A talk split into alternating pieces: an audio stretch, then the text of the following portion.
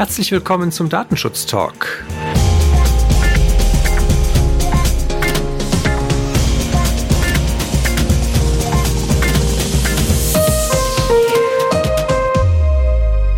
Heute ist Freitag, der 5. Juni 2020 und unser Redaktionsschluss war aus Gründen schon gestern am Donnerstag um 17 Uhr.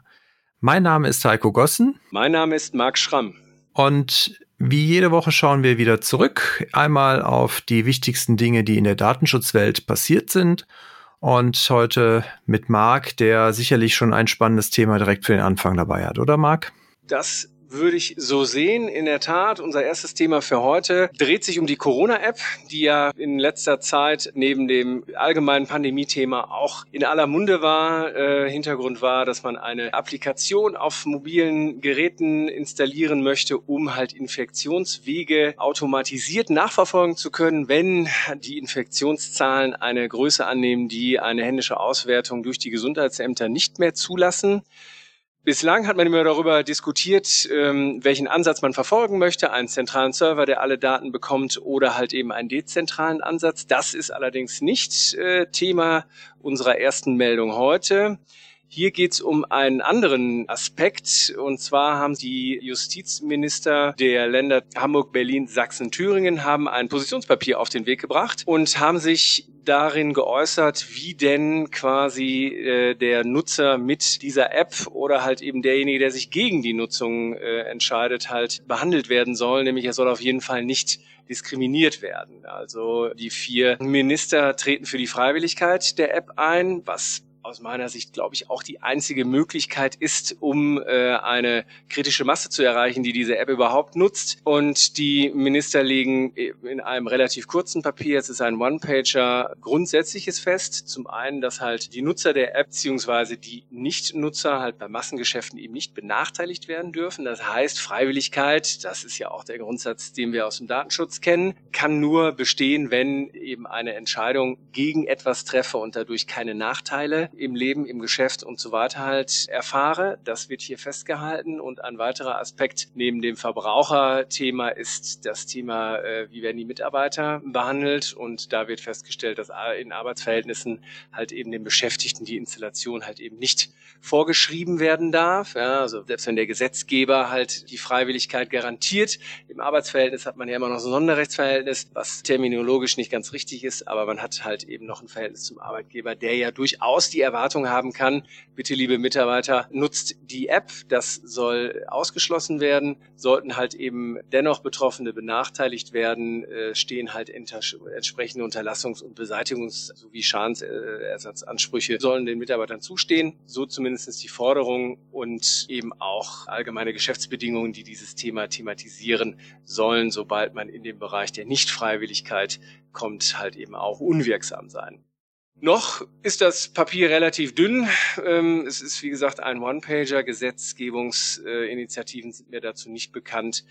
Aber ähm, sicherlich nachvollziehbare Forderung aus der Politik, wenn man sagt, wir äh, werden diese App auf den Markt bringen und ähm, sehen eine freiwillige Nutzung vor, dann muss die natürlich auch konsequent umgesetzt werden. Und das streift natürlich ganz schnell das Verbraucher, aber natürlich auch äh, das Arbeitsrecht. Das ist natürlich dahingehend ganz spannend, dass die äh, hier nochmal explizit darauf hinweisen, dass es dann diese Freiwilligkeit irgendwie auch wiederum einer gesetzlichen Grundlage bedarf, oder zumindest ist ja die Intention, wenn ich das richtig verstanden habe. Die ist ja an sich durch das Datenschutzrecht und die DSGVO ja an sich schon eigentlich klar geregelt. Würdest du das als notwendig erachten, dass man dazu nochmal ein separates Gesetz erlässt, was das nochmal irgendwie klarstellt? Naja, also ich meine, das hat zwei Seiten. Auf der einen Seite gebe ich dir recht, die Datenschutzgrundverordnung und die daraus resultierenden nationalen Umsetzungen dürften das grundsätzlich auch abdecken, den speziellen Sonderfall, den haben wir nicht. Ja, also wenn man halt sagt, okay, wir wollen die, die ansonsten abstrakt generell gefassten Gesetze um einen konkreten Fall nochmal anreichern, dann kann ich verstehen, warum man das tut. Auf der anderen Seite ist natürlich auch, und ich glaube, da kommt einfach Politik mit ins Spiel. Ja, dieses Thema ist derart aufgeladen.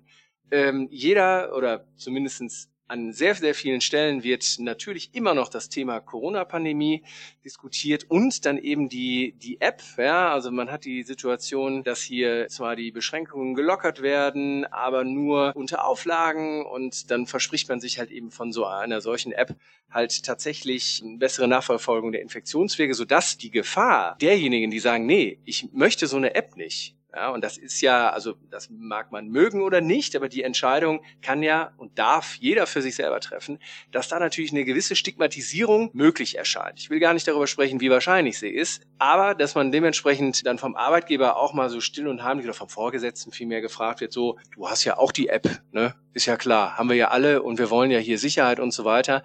Also ich sehe schon ähm, das Regelungsbedürfnis, ja, und dementsprechend man versucht dann jeden Fall dann am doch nochmal zu regeln, ob es wirklich nötig ist, lasse ich auch mal dahin stehen. Ich verstehe aber den politischen Willen oder die Wahrnehmung einer Notwendigkeit. Es wird ja jetzt hier konkret von einer Tracing-App gesprochen. Es taucht ja auch schon mal der Begriff Tracking oft in einem Schlag auf. Hast du da vielleicht noch eine Empfehlung, wo man sich da noch mal ein bisschen schlau machen kann, um das ein bisschen auseinanderzukriegen? Hm, in der Tat. In unserem hauseigenen Blog im Newsroom wird bald ein kurzer Beitrag erscheinen, wo ich mir nochmal dieses Thema vorgenommen habe. Ohne in epischer Breite auf jedes Detail eingehen zu können. Ja, noch keiner kennt die App. Ja, sie ist noch nicht da. Jetzt hat die Diskussion wieder ein bisschen Fahrt aufgenommen. Mitte Juni soll ja dann tatsächlich auch die App veröffentlicht werden, aber noch genaues weiß man momentan nicht. Aber wir haben in der Tat mal versucht, den Unterschied zu führen, den du gerade angesprochen hast, Tracing und Tracking. Ja, wo ist der Unterschied? Was sind diese, was ist der zentrale Ansatz, was ist der dezentrale Ansatz und welche Rechtsgrundlagen kommen in Frage? Und ähm, ja, das habe ich äh, mal versucht, äh, halbwegs lesbar kurz zusammenzufassen und erscheint in den kommenden Tagen bei uns auf der Homepage im Blog. Hervorragend. Ich habe jetzt auch die Tage gehört oder gelesen vor zwei, drei Tagen, dass äh, das Konsortium Telekom und SAP, die die App programmieren, auch den Code veröffentlicht haben. Also das heißt, das steht jetzt zumindest soweit zur Verfügung, dass sich da Experten dann auch schon mal einlesen können. Da gibt es auch schon sehr, sehr große Resonanz. Also das wird von vielen Entwicklern auch schon, schon Gebrauch gemacht, sich das auch anzusehen. Von daher glaube ich, wird es für das Vertrauen der Bürger und Bürgerinnen in diese App wahrscheinlich durchaus positiv sein, wenn da viele drauf gucken und sich das auch am Ende nochmal eine Meinung zu bilden. Das glaube ich auch, ja, in der Tat. Also insbesondere nur noch vielleicht abschließend dazu, der äh, Chaos Computer Club hatte ja insbesondere den zentralen Ansatz heftig kritisiert, was nichts Ungewöhnliches ist. Also der äh, CCC nimmt sich ja diese IT-Themen, insbesondere wenn sie halt mit dem Staat, mit der Regierung, mit äh, staatlichen Institutionen halt im äh, verbunden sind, regelmäßig vor. Aber, und das ist schon fast erstaunlich, ähm, er war diesmal im Vorfeld erfolgreich ja, und hat dafür tatsächlich gesorgt, dass die Bundesregierung dann gesagt hat, nein, äh, wir verstehen die Kritik und wir schwenken um auf den dezentralen Ansatz und jetzt in der Tat, wie du gesagt hast, halt den, den Open Source Grundsatz jetzt auch derart einzulösen, dass man sagt, wir haben mal hier den Quellcode schon mal äh, ähm, hier zur Verfügung gestellt, guckt euch bitte an und ähm, gebt uns Rückmeldungen, ähm, ob wir vielleicht doch irgendwo einen Fehler eingebaut haben, ist, glaube ich, ist genau der richtige Ansatz, klar. Apropos Rückmeldung, auch äh, wir haben schon einige Rückmeldungen bekommen. Wir haben ja letzte Woche und vorletzte Woche schon mal berichtet, dass wir auch ein Formular bereitgestellt haben auf unserer Webseite für die Erhebung von Daten der Gäste in Gaststätten und in anderen Bereichen, wo die Menschen, die Kunden äh, ihre Daten hinterlassen müssen. Und wir haben ja dazu ein Formular online gestellt in unserem Blog, wo man entsprechend die Datenschutzhinweise schon vorformuliert auch findet. In Bremen ist es noch nicht angekommen, beziehungsweise ich muss dazu sagen, es ist nur für NRW im Moment online dieses Formular. Für Bremen haben wir das noch nicht gemacht. Aber da sind wohl auch verstärkt Beschwerden beim bremischen Landesbeauftragten für Datenschutz und Informationsfreiheit eingegangen, sodass der sich auch genötigt sah, dazu nochmal eine Pressemitteilung rauszugeben und die Gäste äh, bzw. die Gaststätten darauf hinzuweisen, dass natürlich für jeden Gast ein eigenes Formular genutzt werden soll und dass man natürlich auch über die Erhebung der Daten informieren muss. Also Stichwort Artikel 13 DSGVO. Nächste Meldung, die unsere Aufmerksamkeit geweckt hat, ist das Thema Sammelklage gegen Google in den USA.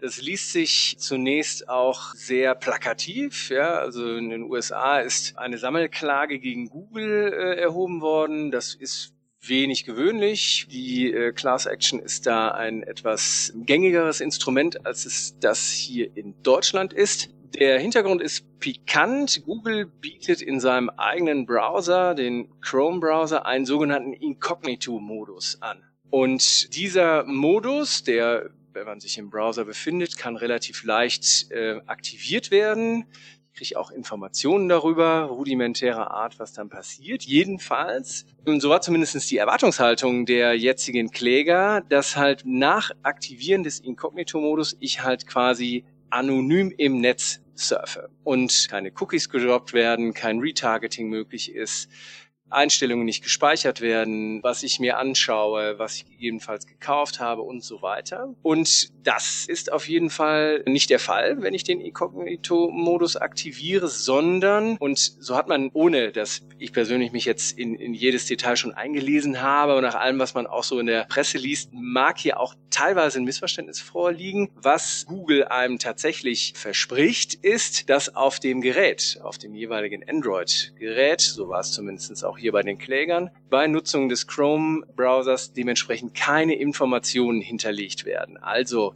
ein Beispiel, ich nutze mein Gerät zusammen mit Familienmitgliedern, habe gerade Geburtstagsgeschenke bestellt und äh, nach mir nutzt halt eben das zu beschenkende Familienmitglied das Tablet und kann natürlich in dem Browserverlauf sofort sehen, aha, Amazon, die Seite, die und die Produkte. Das soll eben mit diesem Inkognito-Modus vornehmlich unterbunden werden.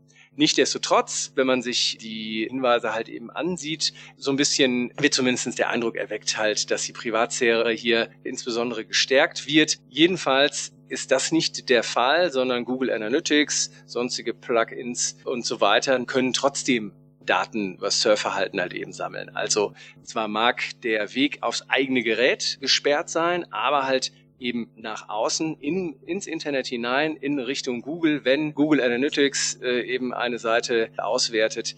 Diese Informationen werden sehr wohl erhoben. Und gegen diesen Umstand, wie gesagt, hier gibt es sicherlich Details, die ich in dieser Kürze jetzt nicht wiedergegeben habe, beziehungsweise äh, ich da noch nicht hinreichend eingelesen bin. Aber jedenfalls Darum geht's. Also Google verfolgt und sammelt den Browserverlauf dennoch, auch wenn der Inkognito-Modus äh, aktiviert ist. Dagegen haben sich jetzt zahlreiche Verbraucher, vertreten durch eine Kanzlei, eben äh, gerichtlich gewandt. Gefordert sind 5000 Euro Schadensersatz pro Kläger. Und ja, durch die entsprechenden Portale kann man auch tatsächlich die Klageschrift sich anschauen. Also sie ist eingereicht und das Verfahren angestoßen. Wann aber hier tatsächlich in die Hauptverhandlung eingestiegen wird, ist noch nicht absehbar. Aber weil natürlich mehrere, äh, weil diese Sammelklage ein Beispiel sein könnte und Google, gerade Chrome und auch die Google-Dienste von, von Millionen von Nutzern und von Firmen halt eben genutzt werden, kann das große Strahlkraft haben und äh, natürlich Google sollten denn die Kläger recht bekommen, auch durchaus teuer zu stehen kommen. Deswegen ist da durchaus ein Schlaglicht drauf. Allerdings, äh, welche Datei Details hier tatsächlich angegriffen werden vom Inkognito-Modus und was tatsächlich von dem zu erwarten ist oder überhaupt versprochen wird, das wird man dann erst im Laufe der Verhandlung sehen. Ja, auf jeden Fall eine spannende Sache. Ich hatte den Private Mode, den ja auch andere Browser durchaus anbieten, auch so verstanden, wie Google ihn auch, auch rechtfertigt. So wünschenswert das natürlich wäre, dass man sich mit dem Modus auch von allen Tracking-Mechanismen, die dann auf Webseiten laufen, befreien kann. Aber ist, ich weiß gar nicht, ob das technisch überhaupt äh, für den Webseitenbetreiber erkennbar ist, in welchem Modus der Browser sich gerade befindet und ob man das damit überhaupt unterscheiden kann. Abgesehen davon, dass ich wenn ich Google Analytics da vermeiden will und dem Tracking und dem Datenerheben von Google aus dem Weg gehen will, mich frage, warum ich dann als User überhaupt direkt den Chrome verwende und mich nicht für andere Produkte entscheide. Aber das ist ein anderes Thema. Ich hätte noch ein Thema von der Datenschutzkonferenz hier in Deutschland. Die haben eine Orientierungshilfe herausgegeben für die datenschutzkonforme Nutzung von E-Mail. Das ist insoweit ganz praktisch, weil natürlich das Thema immer wieder ein, ein spannendes Thema ist, gerade wenn es darum geht, auch personenbezogene Daten per E-Mail zu verschicken. Ich finde das nicht so schlecht, dieses Dokument. Es trägt nochmal ein bisschen ab, dass erstmal auch die Transportverschlüsselung natürlich ein wichtiger Schutzmechanismus ist, um den Nachrichtengehalt vor passivem Mithören zu schützen. Ganz hilfreich finde ich nochmal den Verweis darin, dass die TLS-Verbindungen selber natürlich auch geprüft werden sollten, auf welchen Algorithmen diese basieren, weil auch hier droht natürlich immer ein Risiko, dass diese nicht mehr mit aktuellen Algorithmen laufen. Deswegen wird auch nochmal verwiesen halt auf die technische Richtlinie des BSI, die das nochmal klarstellt, welche da jetzt aktuell verwendet werden sollten. In verschiedenen Fallbeispielen wird dann natürlich auch eine Ende-zu-Ende-Verschlüsselung gefordert mit erstmal einem PGP, also das äh, Bekannte, aber gerade für Leute, die sich da vielleicht noch nicht so intensiv mit beschäftigt haben, glaube ich, nochmal ein ganz gutes Dokument, um sich ein Bild zu machen und halt diese Fallbeispiele auch so ein bisschen für sich selber mal zu reflektieren ohne dass ich jetzt sage, dass das alles genauso gemacht werden muss, wie es da drin steht, aber es hilft doch, um dem Ganzen ein bisschen Struktur zu geben. Ja, ich habe eine weitere Meldung, die durchaus auch als skurril, glaube ich, ähm, einzuordnen ist, auch wenn natürlich der Hintergrund äh, durchaus ernster Natur ist. Ein recht bekannter YouTuber, It's Marvin, hat bei der Erkundung sogenannter Lost Places ja durchaus ein einen gewissen Skandal entdeckt und ausgelöst, denn er ist in ein leerstehendes Krankenhaus eingestiegen. Unabhängig davon, ob jetzt dieser Einstieg strafrechtlich noch Auswirkungen gegen den YouTuber haben wird, ist ihm auf jeden Fall dabei aufgefallen, dass in dem Krankenhaus noch alte Patientenakten und Röntgendaten, medizinische Diagnoseblätter und so weiter, also halt Krankenakten frei zugänglich waren, ja, die in Papier aber in großem Ausmaß. Und wie YouTuber das so machen, war er natürlich mit seiner Kamera unterwegs, hat das gefilmt, hat es online gestellt und ist natürlich, wenn sich vorstellen kann, relativ stark viral gegangen, sodass auch die Stadt Büren, in deren Gemeinde halt äh, quasi dieses Krankenhaus steht, sich auch zu einer Klarstellung halt genötigt sah. Denn, und das ist ja dann wiederum auch eine Frage, die wir in der Praxis oft nochmal haben, wer ist denn hier verantwortlich? Es war am Ende so, wie zumindest die Stadt nochmal klargestellt hat, dass nicht die Stadt oder halt eben ein, ein öffentlicher Träger hier dieses Krankenhaus betrieben hat, sondern es war erst ein kirchlicher, dann wohl ein privater Träger, der sich aber dann wohl aus dem Staub gemacht hat. Also das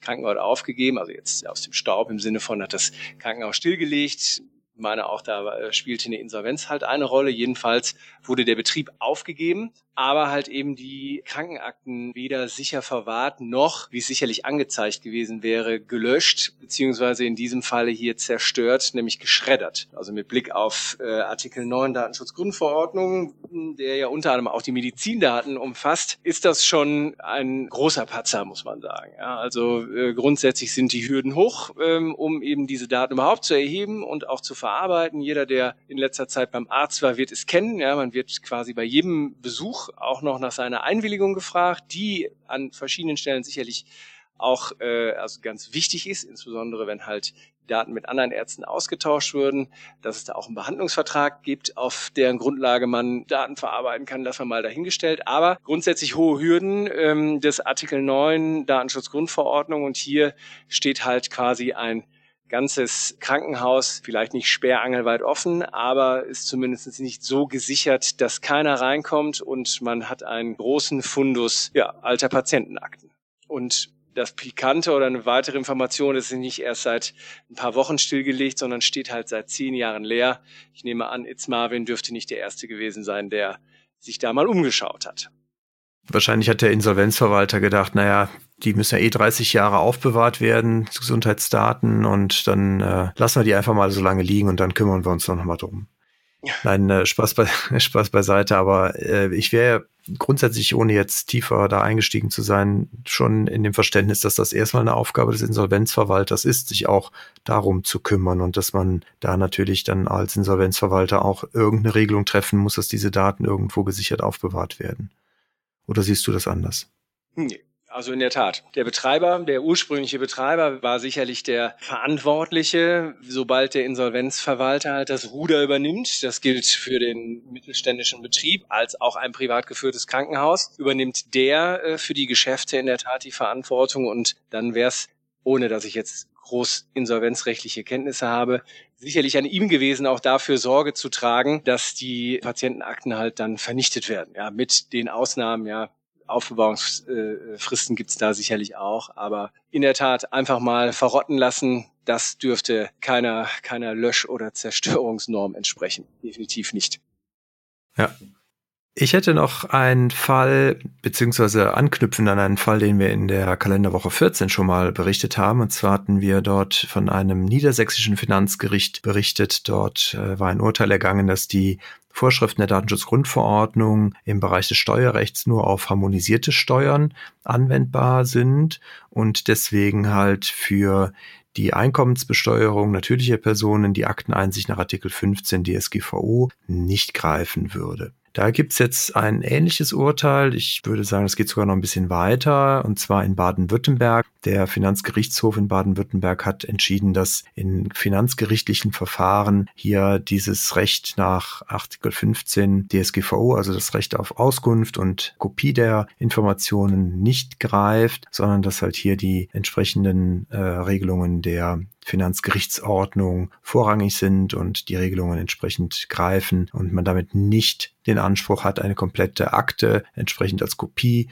nach Artikel 15 DSGVO anzufordern. Die sind so weit gegangen, dass sie gesagt haben, es ist auch zulässig, dass diese Akten nur im Gerichtsgebäude eingesehen werden dürfen, also auch eine Zustellung oder ein Ausleihen in Anführungszeichen, um sie anderweitig einzusehen. Das ist alles nicht notwendig und auch nicht, äh, kann man auch nicht einfordern. Was halt geht, ist, dass man sagt, welche Aktenseiten man haben möchte und dann würde das Gericht auch kooperieren und diese dann auch gegebenenfalls kopiert bereitstellen. Wie bewertest du die Entscheidung? Ich muss gestehen, ich habe mich mit den Anforderungen in der DSGVO, den Öffnungen beziehungsweise auch den Anwendungsbereich der Richtlinie 680 aus 2016, die ja für den Strafverfolgungsbereich und wenn ich es richtig in Erinnerung habe, ja auch für den gerichtlichen Bereich Anwendung findet, nicht so intensiv beschäftigt, aber so aus dem Gefühl heraus würde ich sagen, das geht schon eigentlich klar. Also das müsste also schon zusammenpassen mit der mit Richtlinie. Das stimmt. Also auch da glaube ich, dass man es ein bisschen einschränkt. Ja, ich glaube, das ist in der Tat sachgemäß jetzt quasi über die Datenschutzgrundverordnung noch ein weiteres Akteneinsichtsrecht irgendwie zu konstruieren, glaube ich, würde da nicht weiterführen. Also ich hatte auch den Eindruck, dass er scheint mir verhältnismäßig ja, und äh, auch, auch sachgerecht, das dementsprechend bisschen einzuschränken. Ja. Was gibt's Neues an der Bußgeldfront, Marc? Ja, in der Tat. Auch wenn natürlich der äh, Datenschutzberater oder sicherlich auch der im Unternehmen mit Datenschutz befasste eher immer auf die ausschlagenden hohen Bußgelder schielt, ist äh, tatsächlich auch der Blick ins europäische Ausland zum europäischen Nachbar Belgien durchaus nicht uninteressant. Hier ging es darum, dass sich bei der belgischen Datenschutzbehörde jemand äh, beschwert hat, weil er Werbematerial auf dem Postweg bekommen hat, obwohl er das, glaube ich, ist, ist ein sehr, sehr gängiges Thema, obwohl er sich halt eben vorher anders gegenüber dem Unternehmen geäußert hat. Er hat also sowohl, so wie es äh, aus den Akten, soweit wir sie einsehen konnten und äh, auch verstehen konnten, denn sie sind äh, natürlich auf Belgisch, sich vorher gegenüber dem Werbetreibenden halt geäußert, dass er bitte keine Werbung mehr bekommen möchte aus dem, was wir bisher gesichtet haben, ist mir nicht ganz klar, ob da eine Geschäftsbeziehung bestand, ja, also quasi äh, auch nach dem nach dem deutschen UWG bei einer bestehenden Geschäftsbeziehung und äh, einem nicht ausgeübten Widerspruch darf ja Werbung zugesandt werden, zumindest auf dem Postversand. Ja, ich verkürze jetzt und verschlanke den Sachverhalt etwas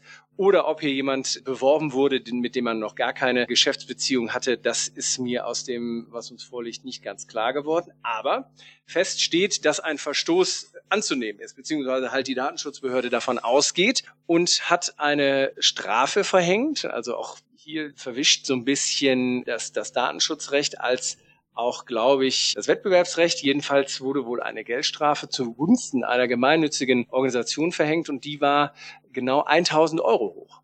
Da muss man sagen, äh, je nachdem, äh, wie groß das Unternehmen war, dürfte da jetzt der Schmerz oder die sicherlich durch die DSGVO gewollte pädagogische Wirkung hier vielleicht äh, nicht unbedingt erzielt worden sein. Aber auf der anderen Seite muss man sagen, wenn das auch ein Präzedenzfall ist und wir überlegen uns jetzt Verfahren und das kann ja bei größeren Unternehmen und größeren Werbekampagnen schnell gehen, wenn ich da mehrere Tausende oder gegebenenfalls Zehntausende angeschrieben habe und äh, muss für äh, jeden Verstoß dann 1000 Euro bezahlen, läppert sich das auch. Aber am Ende 1000 Euro rangiert im Enforcement Tracker ganz weit unten. Ja, wobei gemeinnützige Organisationen natürlich, ich weiß jetzt auch nicht, was die genau gemacht haben, aber da kann es natürlich schon schon ein bisschen empfindlicher sein, selbst 1000 Euro, als vielleicht bei einer kommerziellen Organisation. Das stimmt, in der Tat. Das kann in die Bemessung halt mit, mit eingeflossen sein. Ja, das stimmt. Ja, ich hätte noch mal ein Thema zu Zoom. Zoom ist ja auch hier bei uns in den letzten Wochen immer mal wieder ein Thema gewesen und auch ansonsten in den Medien, wenn es um Datenschutz und Sicherheit geht, immer wieder ein Thema. Wir haben dahingehend eine Sicherheitswarnung, beziehungsweise es ist jetzt ein neues Update von dem Zoom Client herausgekommen, was verhindert, dass eine Schwachstelle im Chat ausgenutzt werden kann. Es besteht also die Möglichkeit für einen Angreifer, diese Schwachstelle in der Chat-Funktion auszunutzen und dadurch Code auf dem anderen Rechner auszuführen. Das ist sicherlich nicht ganz von der Hand zu weisen, dass das eine Schwachstelle ist, die man im Auge behalten sollte. Auf der anderen Seite sehe ich das aber auch in Umgebungen, wo man den Teilnehmerkreis kennt und auch ein gewisses Vertrauen hat, auch für relativ gering, dass man jetzt über den Chat angeschrieben wird und dann darüber halt auch noch einen Schadcode untergeschoben bekommt. Also von daher glaube ich, ist es in der praktischen Realität wahrscheinlich nicht so häufig wirklich relevant. Wo man vielleicht darauf achten sollte, ist, wenn es halt größere Konferenzen sind, Webinare oder so, wo man halt nicht weiß, wer alles dran teilnimmt, da sollte man das vielleicht im Auge behalten. Ja, in der Tat. Also Zoom steht ja in letzter Zeit häufig in der Kritik. Und ja, ich glaube, das, wie du gesagt hast, ist sicherlich ein Thema. Keine Frage. Die Lücke muss auf jeden Fall auch geschlossen werden, aber ist jetzt sicherlich nicht das größte Scheunentor. Ich finde ganz interessant im Zuge dessen vielleicht noch ein Satz dazu. Natürlich, und ich glaube, das darf man auch bei der ganzen Diskussion nicht, nicht vergessen, alle Videokonferenzplattformen stehen natürlich jetzt stark im Fokus. Ja, also viele Unternehmen, die das weniger als wir gewohnt waren, halt viel von Remote zu machen, viele Videokonferenzen zu machen und so weiter. Wir haben quasi tatsächlich Neuland durch die Corona-Pandemie betreten. Viele Tools sind da aus dem Boden geschossen, beziehungsweise sind dann, weil sie außerhalb des eingeübten Microsoft-Katalogs auch nutzbar sind, dann auch genutzt worden. Und ja, das hat natürlich dazu geführt, dass ja, glaube ich, viele, viele Lücken, die da geschlummert haben, dann auch jetzt in letzter Zeit verhäuft entdeckt und natürlich dann auch darüber berichtet wurde. Sehr gut. Dann hätten wir für diese Woche, glaube ich, erstmal soweit alle Themen durch.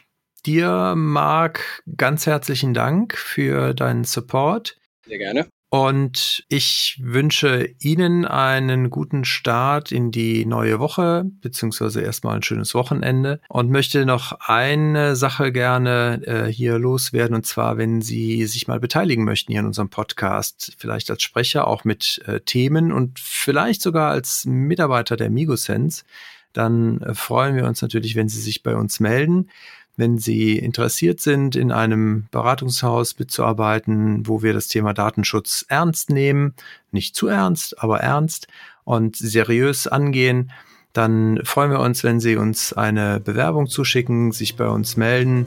Wir sind aktuell auf der Suche nach neuen Kolleginnen und Kollegen und freuen uns, wenn Sie da interessiert sind. Ansonsten, wie gesagt, kommen Sie gut ins Wochenende und äh, bleiben Sie natürlich wie immer gesund und uns gewogen. Auf bald. Alles Gute.